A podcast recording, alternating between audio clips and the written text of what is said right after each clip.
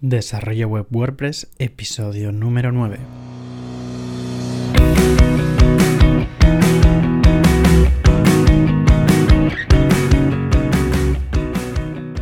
Muy buenos días a todo el mundo y bienvenidos una vez más a Desarrollo Web WordPress, el programa, el podcast en el que hablamos de plugins, temas, frameworks y de la actualidad de este CMS.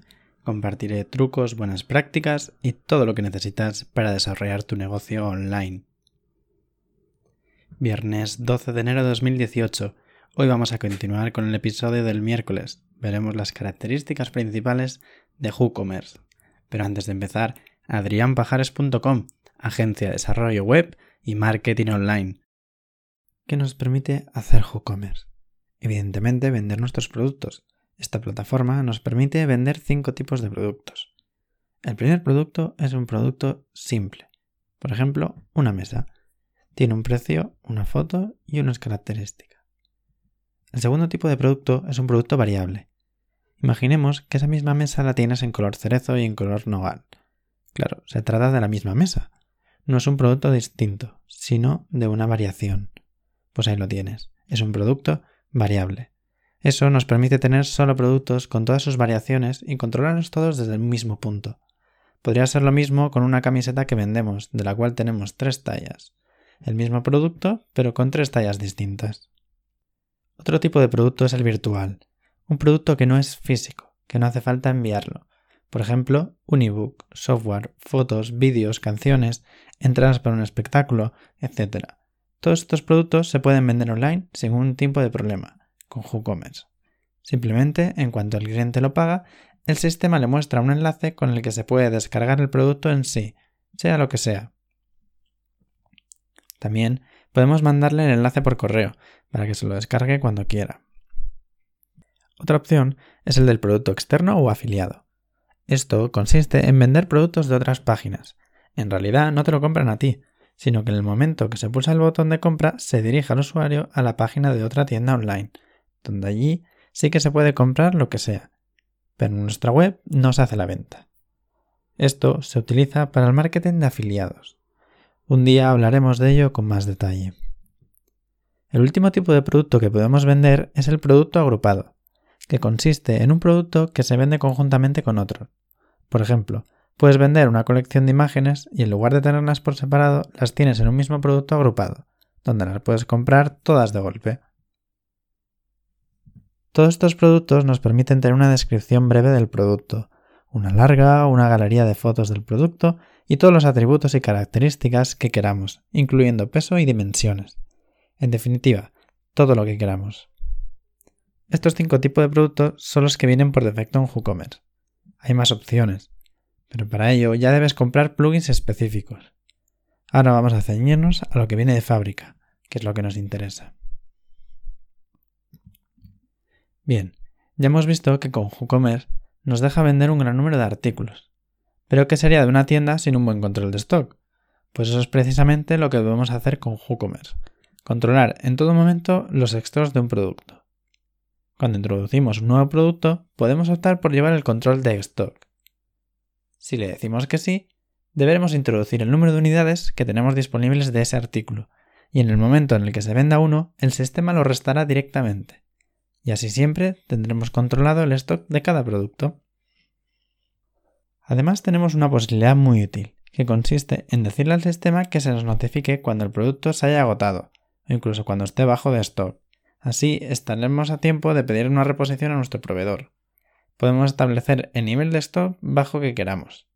De esta forma, si le decimos 5, cuando queden 5 productos nos avisará al mail, muy útil para evitar la rotura de stocks. Otro punto a lidiar en cualquier e-commerce es el tema de los impuestos. Debemos tener en cuenta el IVA en todo momento. WooCommerce nos lo pone fácil, pues nos deja introducir tantos impuestos como queramos. Esto es especialmente útil si tienes algunos productos con el IVA general y otros con el IVA reducido, o incluso si tienes algún otro impuesto que no sea el IVA. Podemos agregar todos los que hagan falta, indicar el nombre, los porcentajes y WooCommerce hace el resto. Otra opción que nos da a escoger este software es que si queremos introducir y mostrar los precios con IVA o sin IVA. Vamos ahora a por uno de los temas más complejos del mundo del e-commerce, el envío. Este punto es bastante complejo, pues se pueden dar muchas posibilidades y no todos los sistemas e-commerce están preparados para todos ellos. Veamos qué opciones nos permite WooCommerce. La primera opción es el envío normal, un precio único que dependerá del tipo de producto. Simplemente le indicas un precio por envío y unos extras si quieres algún servicio extra, como por ejemplo envío express o un envío por mensajería. La idea es que tú marcas un precio por cada pedido. También puedes tener consideración el peso del paquete para cargar un extra por los paquetes pesados, por ejemplo, o las dimensiones del mismo para cargar un extra si son muy grandes. Otra opción de envío es el envío internacional, en tal caso, WooCommerce detecta la dirección del comprador y en el caso de que sea de otro país se le aplica una tarifa de envíos internacionales. También podemos contemplar el envío local. Esto es cuando se detecta que el comprador está muy cerca, y debido a la proximidad podemos aplicarle tarifas, por ejemplo, reducidas. Otra opción es el envío gratuito. Esto se puede ofrecer en casos puntuales, por ejemplo, para dinamizar las compras. En el caso de que el pedido pase de 50 a 60 euros, se podrá optar por el envío gratuito, por ejemplo. Es una forma de marketing que lo que hace es ayudar a subir el ticket medio de compra, ya que mucha gente compra un poco más para llegar a esa cantidad y así ahorrarse los portes. Finalmente, tenemos la opción de recogida en tienda. Esta opción es muy útil, ya que muchas personas preferirán pasar por la tienda a buscar el producto antes que pagar los gastos de envío en el caso de que vivan cerca, les puede ser, más interesante acercarse ellos mismos que esperar el paquete y además pagar los gastos. Es muy importante definir bien los tipos de transporte, sus ventajas e inconvenientes, y sobre todo debemos calcular su coste, para ver qué impacto tendrá sobre el precio del producto y de las ventas. Una vez ya tenemos el producto, los stocks, los impuestos y el envío solucionado vamos a por el último paso, el pago. Evidentemente, vamos a querer que el usuario nos pague ese producto. Pues WooCommerce, por defecto, permite que el usuario nos pague a través de cinco métodos distintos. El primero es la transferencia bancaria. Este método lo que hace es que en el momento de pagar el sistema genera un código que es una referencia que tendrá que poner el usuario cuando haga la transferencia. La desventaja es que tienes que validar manualmente ese pago. El segundo método es el pago mediante cheque. Este método muestra una dirección de correo donde enviar un cheque el cliente. Esto la verdad es que es una opción que ya no se usa nunca. La tercera posibilidad es pagar contra reembolso. Es un clásico que ya se utiliza cada vez, cada vez menos. Es cierto que hace años se usaba, se usaba bastante por la desconfianza de Internet y tal, pero ahora ya está en desuso. La cuarta opción que nos ofrece WooCommerce es con tarjeta de crédito. Este sistema es de los más típicos y extendidos juntamente con el quinto y último método, PayPal. Ambos son métodos instantáneos. La gente paga al momento y el comprador cobra al momento. De esta forma, el pedido se puede validar de forma automática sin ningún proceso manual. Otra herramienta fantástica que nos ofrece WooCommerce es el sistema de cupones que tiene habilitado. Un cupón es ni más ni menos que un descuento, ya sea este en forma de porcentaje o cantidad fija. Los cupones son una forma muy habitual y simple tanto para captar como para fidelizar al usuario. Por un lado, WooCommerce nos permite crear cupones manualmente. Esto quiere decir que entramos en el panel, creamos un cupón y luego lo ponemos, lo podemos utilizar como queramos.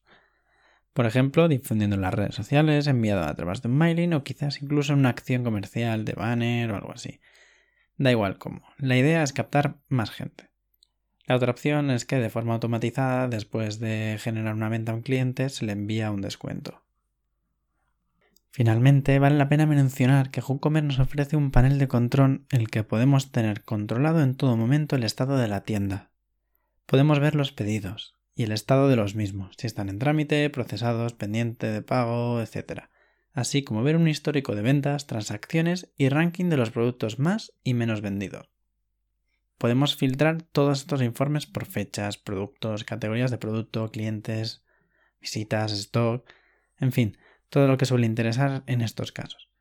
Pero lo mejor de todo es que WooCommerce se integra muy fácilmente con Google Analytics, la herramienta de analítica web de Google. Simplemente introduciendo un código, esto nos permite utilizar toda la potencia de Analytics en nuestro e-commerce. Espero que hayáis aprendido algo nuevo en el programa de hoy.